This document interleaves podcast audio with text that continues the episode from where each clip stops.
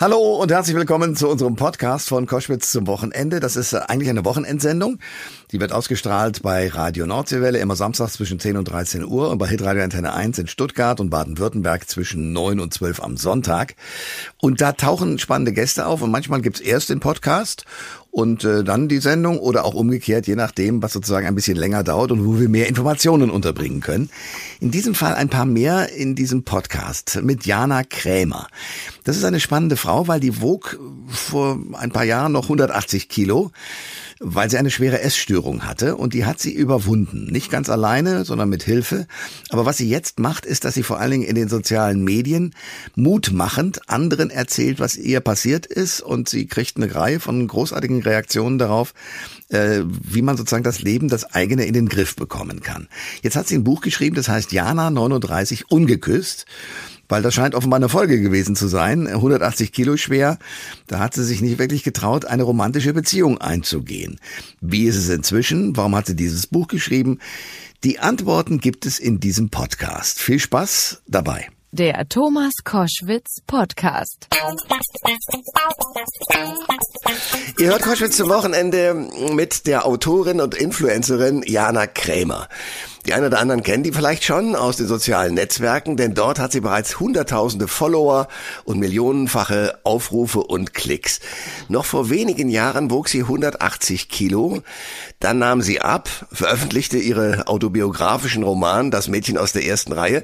Und heute besucht sie sogar Schulen, um Jugendlichen bei der Selbstbewusstseinsbildung zu unterstützen. Und vor kurzem ist ihr neues Werk erschienen, das heißt Jana 39 ungeküsst eine wahre, mutmachende Geschichte. Und ich freue mich sehr, dass wir jetzt verbunden sind. Jana Krämer, herzlich willkommen. Hallo, wie schön, dass ich hier sein darf. Danke.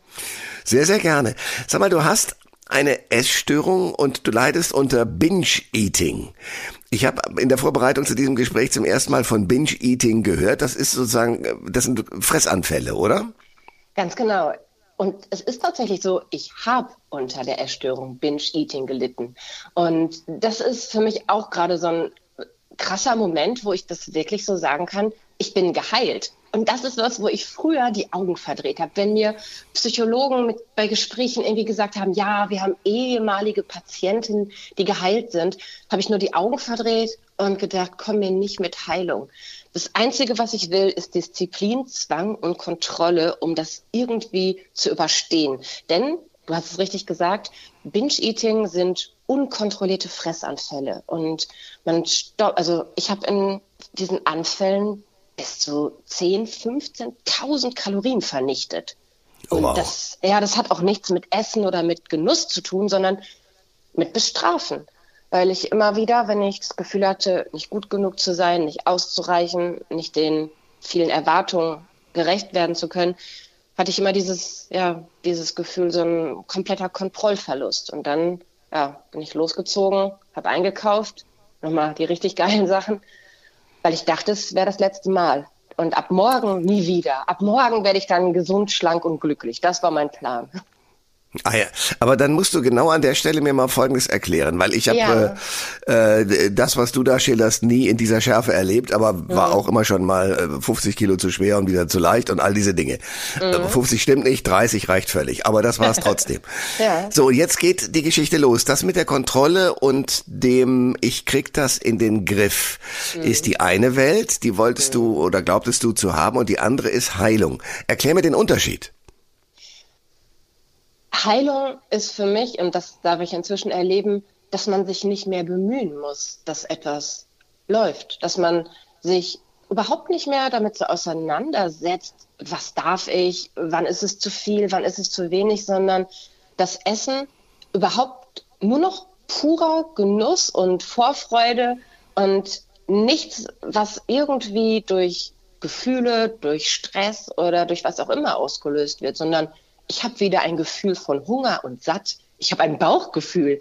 Und das ist für mich Heilung. Eine Zeit lang hat die Erstörung noch so in mir geschlummert. Die war eine Zeit lang so auf dem Weg zum wirklich gesund werden, wie so ein Kompass. Früher war es immer so, mein Leben hatte halt ja kein es, es, gab keinen Ablauf, dem es irgendwie gefolgt ist. Es gab nicht so irgendwie diese ganzen Erledigt-Häkchen, die ich setzen konnte, die andere irgendwie gesetzt haben. Erster Kuss, erster Freund, erstes Mal oder die Reihenfolge sei beliebig. Ne? also, ja. es gibt halt so viel, was ich nicht erlebt habe. Ne? Und da kam natürlich immer so die Sprüche von außen und ich habe mich wie ein Alien gefühlt ganz, ganz lange. Und in der Zeit war die Essstörung irgendwie so, ich konnte nicht entscheiden, ob ich mich verliebe, aber ich konnte entscheiden, ob ich esse oder nicht. Das war so das Einzige, was ich im Griff hatte. Bis zu dem Moment, wo es dann halt völlig eskaliert ist, weil ich aus Versehen dann doch mal irgendwie zu nah an der Pizza vorbeigelaufen bin. ne? Also dann, und dann, dann ist es halt komplett aus dem Ruder gelaufen. Dann war pure Eskalation und es hat auch nichts irgendwie mit, mit Schlemmen zu tun, sondern ab dem ersten Bissen ist es einfach nur noch ekelhaft. Du ekelst dich vor dem Geschmack, der Konsistenz und am meisten habe ich mich vor mir selbst geekelt, weil ich, es war halt wirklich, ja, ich habe mich als widerliche Masse Mensch empfunden und ich wusste natürlich, ich bin ja nicht blöd, ich weiß, was wie viel Kalorien hat und ich weiß, dass 10.000 Kalorien definitiv mehr sind, als ich an dem Tag verbrauchen werde. ne? Also ja das ist ja wie so, also nicht, dass ich einen Führerschein hätte, aber so ein bisschen wie, theoretisch kriege ich es hin, aber praktisch brauche ich den Unfall. Und Jana Krämer ist äh, mein Gast bei Koschwitz zum Wochenende. Autorin, Influencerin hat das Buch geschrieben. Jana 39 ungeküsst, eine wahre mutmachende Geschichte. Da kommen wir gleich noch drauf. Mhm. Denn äh, das erste ist natürlich gewesen, dass du dieses äh, Binge-Eating, von dem wir gerade schon gesprochen haben, überwunden hast. Ja. Erklär mir eines, was hat denn dann tatsächlich zu einer äh, Heilung geführt, die du ja heute für dich komplett erreicht hast? Uh, das ist eine gute Frage und ich glaube, das ist gar nicht so in, in einem Moment zu beantworten. Also ein ganz, ganz großer Punkt war auf dem Weg zur Heilung, dass ich mich endlich entschieden habe, nach sehr, sehr vielen Jahren ähm, eine Therapie zu machen. Vorher dachte ich so, ja, ich krieg's schon irgendwie hin und äh, ich habe eine Therapie gar nicht verdient, dafür geht's mir doch gar nicht schlecht genug und also tausend Ausreden. Aber bei einem Auftritt ähm, in einem Therapiezentrum für essgestörte Mädchen habe ich den Mädels 90 Minuten lang mein Leben vor die Füße gelegt. Ich habe 90 Minuten lang erzählt, wie mein Leben zwischen Hungern, Fressen und Kotzen ablief und wie mein von der Essstörung mit 180 Kilo geschundener Körper einfach aussieht. Und danach auf dem Klo. Wir Mädels sind ja gnadenlos, ne? Danach alle auf dem Klo die richtig heißen Fragen gestellt. Und dann war ein Mädchen, die stand so am Fenster, die hat mich so ja abschätzig gemustert und ich dachte, was hat die denn für ein Problem mit mir? Also ich habe ihr nichts getan. Und dann sagt sie, dass sie mich feige findet. Und dann bin Ach. ich natürlich, ja, da, da war ich dann, Moment, feige, wie? Du weißt alles von mir, ich habe dir sehr viel anvertraut und du empfindest mich als feige. Und dann sagt sie, ja, du fühlst dich ziemlich wohl in deiner Essstörung. Du willst gar nicht gesund werden. Du lässt gar keine Hilfe zu. Du willst dich retten lassen, aber das funktioniert nicht. Du willst nicht gesund werden. Und damit hatte sie mich, weil sie absolut recht hatte. Ich war eine der ersten, die in Deutschland über Binge-Eating gesprochen haben. Ich war eine ganze Zeit lang sogar das Gesicht für Binge-Eating. Wenn du das gegoogelt hast, du hast mein Gesicht gesehen. Also ja. das, das ja. war wirklich heftig, weil viele Redaktionen, mit denen ich gesprochen habe, gesagt haben, ja, also über Magersucht und Bulimie können wir sprechen. Das ist ja wenigstens noch sexy, weil man danach schlank ist. Aber eine Essstörung, von der man immer dicker wird, nee, das rühren wir nicht an. Und also allein schon, dass es abartig ist, Essstörung in einem Satz mit sexy äh, zu nennen. Also da ist mir schon, äh, also da, ich, ich verstehe, manchmal verstehe ich echt nicht, wie Menschen so sein können. Aber damit hat man mich ja gekriegt. Ne? So dieses, wir sprechen nicht drüber, dann erst recht. Und ich habe mich so sehr in diesem, ich stehe für Essstörungen, ich will da aufklären, ich will anderen Menschen helfen, ich will denen zeigen, dass sie nicht alleine sind, habe mich so da drin ja auch ja vielleicht wirklich so verfranst, dass ich gar nicht mehr wusste, wer ich überhaupt war, wenn die Essstörung denn wirklich weg wäre. Ich war ja 100 Prozent Essstörung. Und damit hat sie mich voll gekriegt. Ich wollte nicht gesund werden. Und dann wollte ich Dann habe ich wirklich den Mut gefunden und habe gesagt, ja, ich mache eine Therapie, denn ich bin so viel mehr als meine Diagnose. Und das war der erste Schritt, würde ich sagen, Richtung Heilung. Das war ja der wichtigste Schritt. Und je mehr ich dann herausgefunden habe, wer ich wirklich bin, wenn die Essstörung weg ist, desto mehr habe ich erkannt, dass ich nicht auf der Welt bin, um anderen zu gefallen. Es juckt mich nicht, wie viele Schönheitskliniken mich anrufen und mir wirklich nur aufgrund meiner Reichweite anbieten, mich kostenlos zu operieren und mich auch überreden wollen. Und was die, was, also wie herablassend man dann auch behandelt wird, wenn man sagt, hey, ich, ich mag meinen Körper, wie er ist und ich habe dem genug angetan und ich muss den jetzt erstmal wirklich mit Liebe aufpäppeln. Also man wird komplett beleidigt. Und deswegen, ich möchte nicht auf der Welt sein, um anderen zu gefallen, sondern ich möchte glücklich sein. Und das hat niemand anders zu beurteilen. Und das war der Moment, wo ich wirklich sagen würde, das hat mich geheilt, dass ich für mich Partei, also ich, ich ergreife immer wieder für mich Position und ich stehe für mich ein. Ich bin mir inzwischen meiner selbst sehr bewusst und ich weiß, dass ich ein netter Mensch bin. Und ähm, ich muss das nicht anderen beweisen. Jana Krämer ist mein Gast bei Koschwitz zum Wochenende. Ich versuche mir gerade diese Szene vorzustellen und ja. ich sehe schon, dass ich in manche Abgründe noch nicht geguckt habe. Unter anderem in den Abgrund, dass die Mädels alle zusammen auf der Toilette anfangen, die wirklich heißen Gespräche zu führen. Ei, ei, ei. So, da hat mich zweierlei dran erreicht. Erstens, dass das wahrscheinlich ziemlich beinhart zum Teil und sehr klar in den Aussagen und Fragen abgelaufen ist. Das andere ist aber, dass ich faszinierend finde, dass du für dich beschlossen hast, okay, ich habe dieses Binge-Eating, ich habe diese Fresssucht, ich will damit aber in die Öffentlichkeit. Was war denn das Motiv zu sagen, wisst ihr was, ich erzähle mal was drüber, ich werde zu diesem Gesicht? Das ist eine fiese Frage, denn die Antwort ist, äh, dass ich nie gut darin war, Dinge für mich zu tun. Und ich habe mich dann so ein bisschen dahinter versteckt, ich mache es ja für die anderen. Ich okay. wollte das so gerne, und ich habe mich dann selbst damit ausgetrickst. Ich war nämlich früher auch die Königin der Selbstverarsche. Ne? Also das äh, äh eine meiner Kernkompetenzen. Und okay. ich bin dann wirklich da rausgegangen und ich habe mich geschämt. Ich habe mich natürlich geschämt, mich zu zeigen. Ich habe mich geschämt, darüber zu sprechen. Und natürlich ist es auch hart, wenn man auf der Straße angeschaut wird und die Menschen sagen, ach guck mal, das ist die aus dem Video, die kotzt. Oder ach guck mal, das ist die. Ne? Also man setzt sich damit, man macht sich ja auch sehr angreifbar. Und ich habe aber das ist auch ein Alleinstellungsmerkmal, mit dem man ganz gut zurechtkommt, habe ich den Eindruck, oder? Ja, genau. Es gibt dann auch einfach eine, eine Aufmerksamkeit dafür. Und ich habe gemerkt, dass diese Aufmerksamkeit dazu geführt hat, dass mich ganz, ganz viele Menschen irgendwie kennengelernt haben und mir dann Nachrichten geschrieben haben, wo mir die Tränen gekommen sind, weil, weil ich genau weiß, wie es sich anfühlt, wenn man denkt, dass es nur einem selbst so geht. Und ich habe mich ja nie verstanden. Ich dachte immer, Essen ist doch für alle anderen die einfachste und normalste Sache der Welt. Warum ist es für mich schon, wenn ich weiß, dass ich freitags mit jemandem essen gehe, warum ist die Woche ab Montag für mich gelaufen? Wieso kann ich nicht wie alle anderen einfach nur ein Stück Kuchen essen, sondern muss danach das komplette Blech mit Sahne und noch heimlich äh, drei Eisbecher vertilgen. Warum ist es immer zu viel und doch nie genug?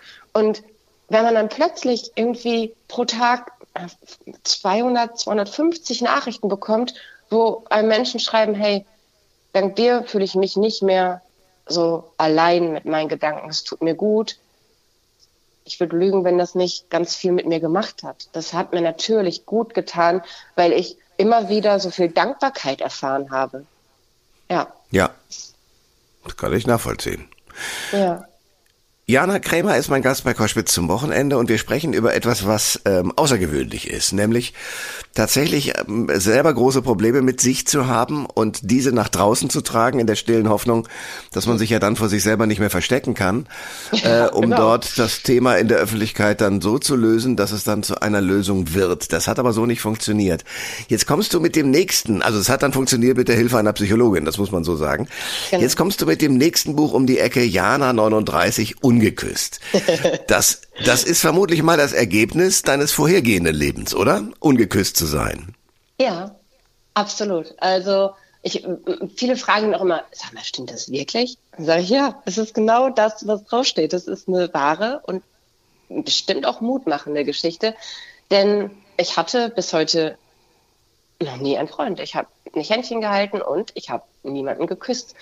Und hättest du mich vor dem Schreibprozess gefragt, hey Jana, hast du denn mal nicht lustig zu verlieben? Hätte ich gesagt, auf gar keinen Fall, geh mir weg damit. Also sowas, unbe ja, sowas Unberechenbares wie die Liebe, auf gar keinen Fall. Ja, nee, ja. Nee. da sagst du was, na klar. Also, aber das erleben ja alle. Ja, aber ich glaube, viele wollen das. Nicht alle, was ich jetzt inzwischen auch erfahre, denn seit ich damit öffentlich geworden bin, bekomme ich auch da unfassbar viele Nachrichten von Menschen, die sagen, hey, geht mir genauso, ich traue mich nur nicht, das jemandem zu erzählen. Und es sind gar nicht mal nur Menschen, die ähm, zum Beispiel asexuell sind oder aromantisch. Also es gibt ja so viele äh, Bereiche. Ich kenne mich da ehrlich gesagt auch nicht so gut aus, dass ich da jetzt irgendwie Rede und Antwort stehen könnte. Aber es gibt auch sehr viele, die sagen, ich habe zwar sexuelle Bedürfnisse, aber trotzdem möchte ich nicht, dass die befriedigt werden, nicht von jemand anders. Und da habe ich so drüber nachgedacht, dass das bei mir auch der Fall ist, weil ich mich früher halt als so ekelig empfunden habe, dass ich, also ich war die Königin des Animals. Ne? Also ganz, ganz hm. groß. Und das habe ich auch gebraucht, um halt ja zu überleben. Denn du kannst in Deutschland echt alles sein. Du kannst unglücklich in einer Beziehung sein, aber sei kein glücklicher Single ab dem Moment hast du Stress. Denn dann gehen alle gnadenlos auf Fehlersuche. Das ist schlimmer als in jeder Autowerkstatt. Du wirst von oben bis unten durchgecheckt und plötzlich wird dir alles attestiert. Zu dick, zu dünn, zu schlau, zu anspruchsvoll, alles. Und auf jeden Fall gestört. Also ich weiß gar nicht, wieso wir in Deutschland so lange auf Therapieplätze warten müssen. Da draußen, es gibt unglaublich viele spezialisierte Psychologen, die Ferndiagnosen stellen können. Das ist wirklich also, enorm. Ja, das ist wie bei, wie bei Bundestrainern. Da haben wir ja. auch 82 Millionen, ganz genau. So sieht's aus.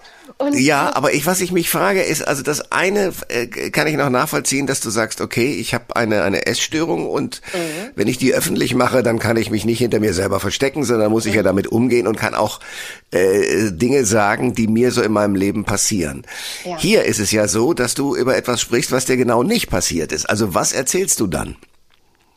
Ich erzähle darüber, wie ich mich gefühlt habe, wenn alle anderen um mich herum ihren ersten Freund ihr erstes Mal hatten.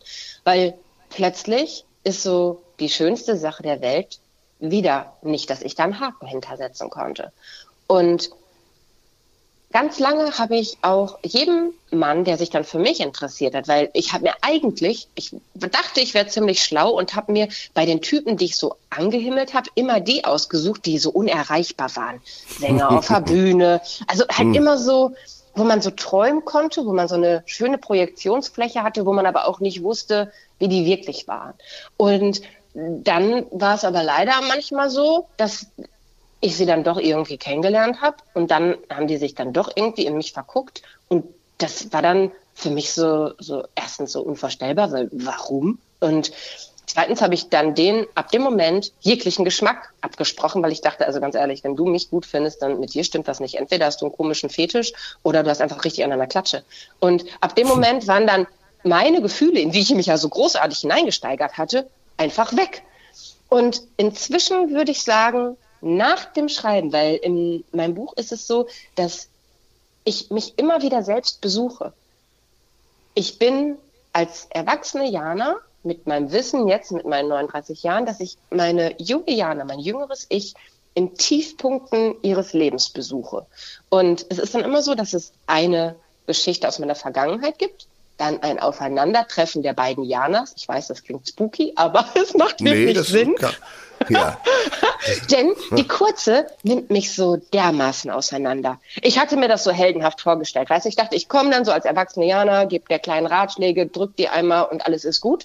Aber von wegen, die hat mich dermaßen auseinandergenommen, dass ich wirklich so viel über mich selbst gelernt habe, dass ich so viel verstanden habe, wie ich früher gedacht habe und wie es heute für mich ist. Und das hat mich wirklich geheilt. Aber zwischendurch war ich so fertig, dass ich meinen Psychologen angerufen habe, die letzte Sitzung ist ewig her, und gesagt habe, ich kann nicht mehr. Und hat er gesagt, ja, wir lösen gerade innere Konflikte, von denen Sie nicht mal wussten, dass Sie sie hatten, Frau Kremer. Das nennt man Heilung. Und deswegen würde ich wirklich sagen, der letzte Punkt zur Heilung war das Buch. Und dieses Ungeküsstsein. Wenn du mich jetzt fragst, ob ich Bock hätte, mich zu verlieben, ja, ich wäre zumindest nicht abgeneigt. Also ich finde es jetzt nicht so wichtig, dass ich irgendwie jetzt äh, Dates äh, haben wollen würde. Ne? Also ich glaube an die Aber Liebe. das ist doch eine Schutzbehauptung, oder? Was, wie meinst, wie, was meinst du, ist eine Schutzbehauptung? Dass du sagst, na ja, aber ich finde es jetzt nicht so spannend, dass ich gleich Dates haben möchte. Boah, mag sein. Also nur ich wüsste nicht, was ich beschützen würde, weil inzwischen, ich mag mich ja jetzt echt gerne. Also inzwischen kann ich sogar verstehen, wenn sich jemand in mich verguckt, weil ich, ich mag mich auch gerne. Und wenn es passiert, also wenn ich jetzt irgendwie bei einer Veranstaltung oder was auch immer jemanden kennenlernen würde und ich irgendwie herausfinden würde, was so der Moment zwischen attraktiv und anziehend ist, weil das habe ich noch nicht herausgefunden. Ich finde viele Männer attraktiv, aber ist jetzt nicht, dass ich mich so hingezogen fühle. Da bin ich neugierig, was das sein könnte, aber ich glaube eben nicht, dass mein Leben noch schöner sein könnte, als es jetzt ist. Und das finde ich so, das, das kann ich halt bei vielen, die mir von verliebt sein, so erzählen, dass man dann so an nichts anderes mehr denken kann und dass, dass man ja nicht mehr schlafen, nicht mehr essen, so dass, dass sich alles um jemand anders dreht. Das, das kann ich mir für mich einfach nicht vorstellen, weil mein Leben ist so aufregend und so bunt und so schön. Ich würde es überhaupt nicht irgendwie, ich, ich wüsste gar nicht, wo ich da Abstriche machen sollte, dass da irgendwie Platz für jemanden wäre und Liebe hat ja Platz verdient. Deswegen, ich weiß noch nicht, ob irgendwann mal der Typ um die Kurve kommt, wo ich sage, hey, du bist es irgendwie, dass ich plötzlich doch Lust habe, irgendwas anderes hinten anzustellen. Aber ich bin so viel an Schulen unterwegs. Ich habe so viele Auftritte. Ich, ich, ich habe so viel, was mich so sehr erfüllt, dass ich mich nicht danach sehne, dass, dass irgendwie da noch jemand in meinem Leben ist. Also das ist, glaube ich, das. Ich vermisse nichts. Vermutlich, weil ich es nicht kenne. Jana Krämer ist mein Gast bei Koschwitz zum Wochenende. Ähm, spannende Frau aus vielen Gründen, sehr ehrlich. Sag mir eines, du bist ähm, offenbar eine Wahrheitsfanatikerin. Also bei Total. allem, bei allem, was du tust, um sozusagen dich auch selbst, wie du das genannt hast, äh, gut zu betuppen und zu betrügen und äh, an dir vorbei sozusagen an die Öffentlichkeit zu kommen, um dann doch zu gucken, ob das funktioniert. Du hast diese Sehnsucht, ähm, dich, dir, aber auch deinem Publikum, auch den Menschen, die dir folgen, auch den Menschen, denen du dann vielleicht mithilfst und auf einen anderen Weg bringst. Du hast dieses unbändige Bedürfnis, die Wahrheit loszuwerden. Warum? Ja, weil ich früher gelogen habe. Weil ich mein länger als mein halbes Leben gelogen habe. Ich habe ich, ich kann dir gar nicht sagen, in welchen Bereichen ich nicht gelogen habe. Ich habe gelogen, ich wäre glücklich. Ich habe gelogen, ich wäre verliebt. Ich habe gelogen, ich, ich könnte vernünftig essen, nur um mir danach heimlich den Finger in den Hals zu stecken. Ich habe mein, länger als mein halbes Leben nur gelogen und die ganze Zeit eine Maske getragen. Und inzwischen habe ich erkannt, dass dadurch auch niemand die Chance hatte, mich wirklich kennenzulernen. Alle aber wer hat dir denn die, ja, aber wer hat dir denn die Maske aufgesetzt? War das deine Eltern? War das die Schule? Wo ist es losgegangen? Ich würde sagen, losgegangen ist es mit dem Wechsel auf die weiterführende Schule, weil plötzlich ging es so um Vergleiche, es ging um Markenklamotten, es ging um Noten, es ging in welcher Clique du warst. Und, Entschuldigung. Und Ja. äh, ähm, in, in meiner Kindheit war es so, mein Papa war ganz, ganz schwerer Alkoholiker. Wenn ich nach Hause gekommen bin, wusste ich nicht, wenn ich irgendwie die Tür aufschließe, erwartet mich dahinter Himmel oder Hölle. Und das große Problem bei meinen Eltern waren, dass die mich so abgöttisch geliebt haben. Die haben mich mit Liebe überschüttet, mit Zuneigung. Wenn ich den Raum betreten habe, habe ich die ungeteilte, außer mein Vater war betrunken, aber in den Momenten, wo er es nicht war. Ich habe alles, was ich getan habe, wurde irgendwie wertgeschätzt. Alles, ich habe nie gelernt zu warten. Auch wenn mein Papa arbeiten war und ich ihn erreichen wollte, es gab kein Nein, ich bin jetzt in einer Betriebsratssitzung, sondern die Sekretärin hat mich durchgestellt. Ich habe nie gelernt, um Aufmerksamkeit zu kämpfen. Und plötzlich bin ich in die Schule gekommen, in die weiterführende, und es hat sich kein Mensch für mich interessiert. Und ich habe die ganze Zeit an mir gezweifelt. Und ich habe die ganze Zeit gedacht, was, was mache ich denn jetzt plötzlich falsch? Ich bin doch einfach nur ich. Zum Beispiel auch, ich war nicht in einem Kindergarten, sondern in einem Kinderladen. Kennst du das? Nee. Ähm, Kinderladen ist so ähm, eine da ist ein ganz anderer Verteilungsschlüssel. Das heißt, du hast, glaube ich, irgendwie auf zwei Kinder kommt eine Erzieherin. Ab, okay. fünf, mh, ab fünf Kinder hast du dann noch einen männlichen Praktikant, einen männlichen Ansprechpartner. Es gibt eine Küchenfee, eine Gartenfee. Es gibt kein Nein. Und alles, was ich getan habe in meinem Leben, wurde ausdiskutiert. Ab dem ersten Tag gefühlt, als ich sprechen konnte. Und es gab keine feste Zu-Bett-Gehzeit, es gab keine Regeln. Alles, was ich gemacht habe, musste ich immer nur gucken, dass ich niemand anderem damit wehtue. Das war die einzige Regel. Und damit ist man halt so vollkommen im luftleeren Raum. Du wirst für alles, was du tust, geliebt und du kannst alles ausdiskutieren. Und ich hätte so sehr Halt gebraucht. Aber damals war das scheinbar irgendwie dieses anti-autoritär, laissez-faire oder was auch immer, war irgendwie Trend. Ne? Und ja, sehr viele Psychologen, wenn ich heute auf äh, Lesereise bin und wir Psychologen zu Gast haben, die sagen, ja, es, aus, dem, aus dem Zeitraum haben wir sehr viele Patienten. Denn dieses Fehlen von Regeln, das macht was mit uns. Und das ist nicht unbedingt das Beste. Aber das war faszinierend zu hören, dass diese ganzen antiautoritären Erziehungsbestrebungen und dieser ganze Quatsch, der einem da erzählt wurde, im Grunde genommen furchtbar ist. Also das heißt, diese ganzen Eltern, diese Helikoptereltern, die da ihre Kinder beschützen, dass es, als ob es keinen Morgen gäbe, sind also ganz offensichtlich, das muss man doch mal so deutlich sagen, eine Fehlbesetzung.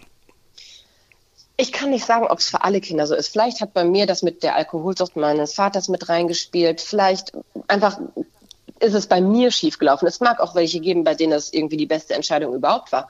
Aber ich für mich kann sagen, ich hätte mir Regeln und vor allem auch Grenzen gewünscht. Weil wenn man Grenzen hat, dann hat man so einen Rahmen, in dem man sich frei entfalten kann. Ich war immer nur auf der Hut zu schauen, oh Gott, verletzt sich jemand anders? Ich war so am Ende so überangepasst, dass ich gar nicht mehr wusste, wie ich selber war, weil ich nur noch versucht habe, so zu sein, wie andere es gerne gehabt hätten. Und deswegen liebe ich die Wahrheit inzwischen so sehr, weil ich mich für nichts mehr verstecke. Jana Krämer ist mein Gast bei Koschwitz zum Wochenende. Es gibt einen sehr guten Freund für dich. Ich glaube, inzwischen ist es dein bester äh, Freund, mhm. der Musiker May, mit dem du auch mhm. auftrittst. Ja. Was verbindet dich mit dem? Hast du dem mal geküsst oder es wenigstens gedacht? Oder was ist da los? Das ist tatsächlich eine Frage, die mir ganz häufig gestellt wird und auch von den Schülerinnen und Schülern, die wir mit unseren Auftritten besuchen, dass danach kommt, komm, aber eigentlich, komm, ihr werdet doch ein super Paar.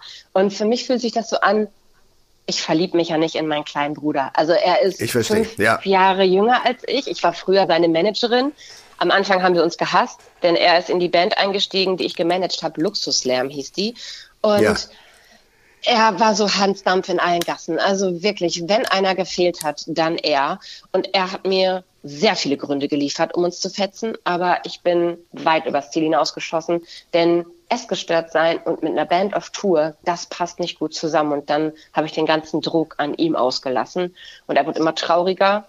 Und irgendwann habe ich es nicht ausgehalten. Und ich habe mich zwar so sehr geschämt, aber ihm mein Leben aufgeschrieben und habe gesagt, hier, lies doch mal.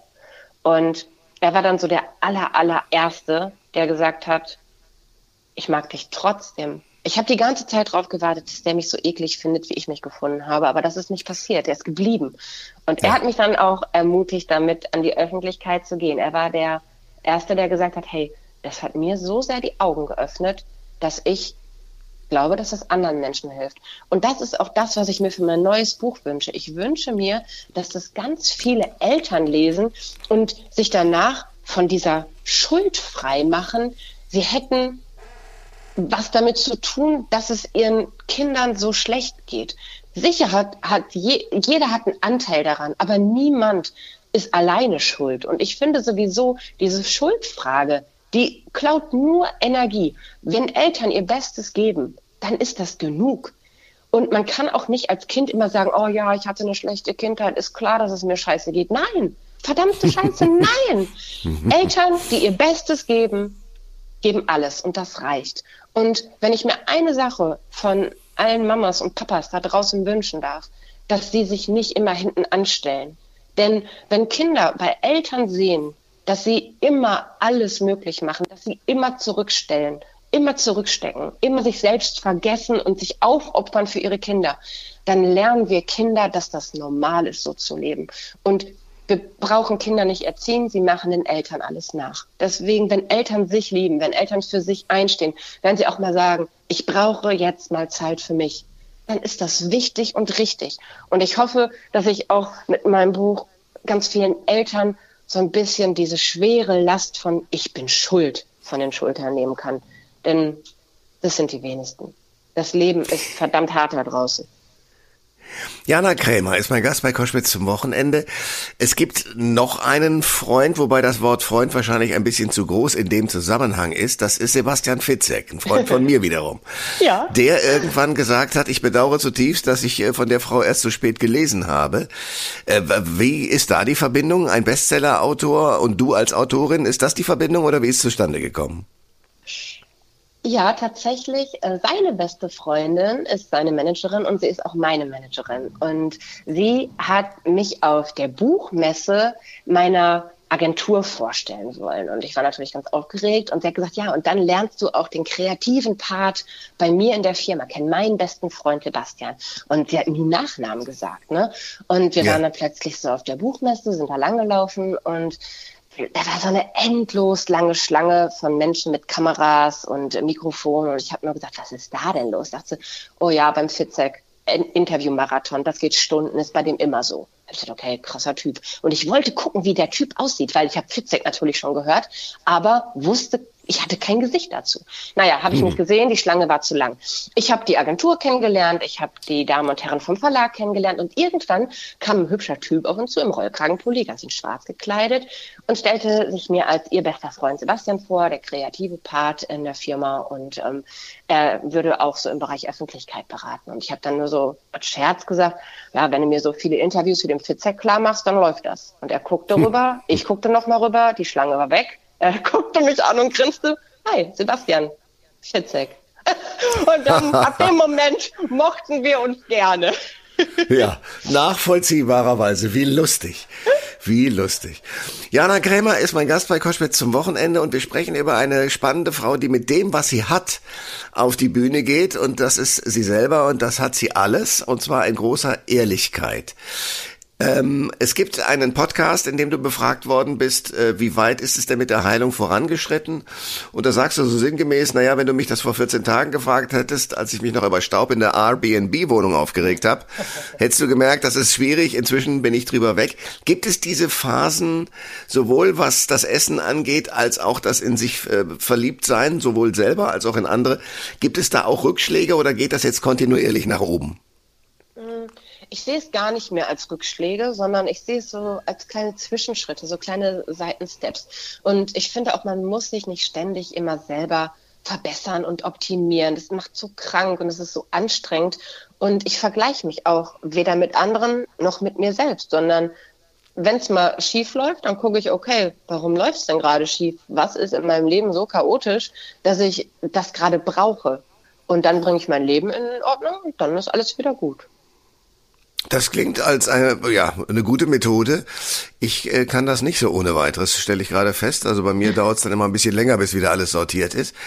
Ähm, Sei nicht so hart zu dir. Das ist wirklich, das kann ich jedem nur sagen. Man, man ist immer so sehr da, darauf bedacht, besser, besser und ich muss es doch schaffen und ich, nee, müssen wir nicht. Das Leben ist so chaotisch. Wir dürfen manchmal auch einfach das tun, was uns in dem Moment gut tut. Und mein Psychodog hat das ziemlich gut gesagt wenn man das in dem Moment braucht, dann ist es richtig. Und wer heilt, hat recht. Und wenn das gerade mal die Pizza und der Eisbecher im Anschluss ist, ist das noch lange keine Essstörung. Das ist dann einfach in dem Moment hat man es gebraucht und gut, fertig. Haken hinter und am nächsten Tag gucken, dass man ein bisschen gnädiger zu sich ist. Alle Informationen zur Sendung gibt es online auf thomas-koschwitz.de.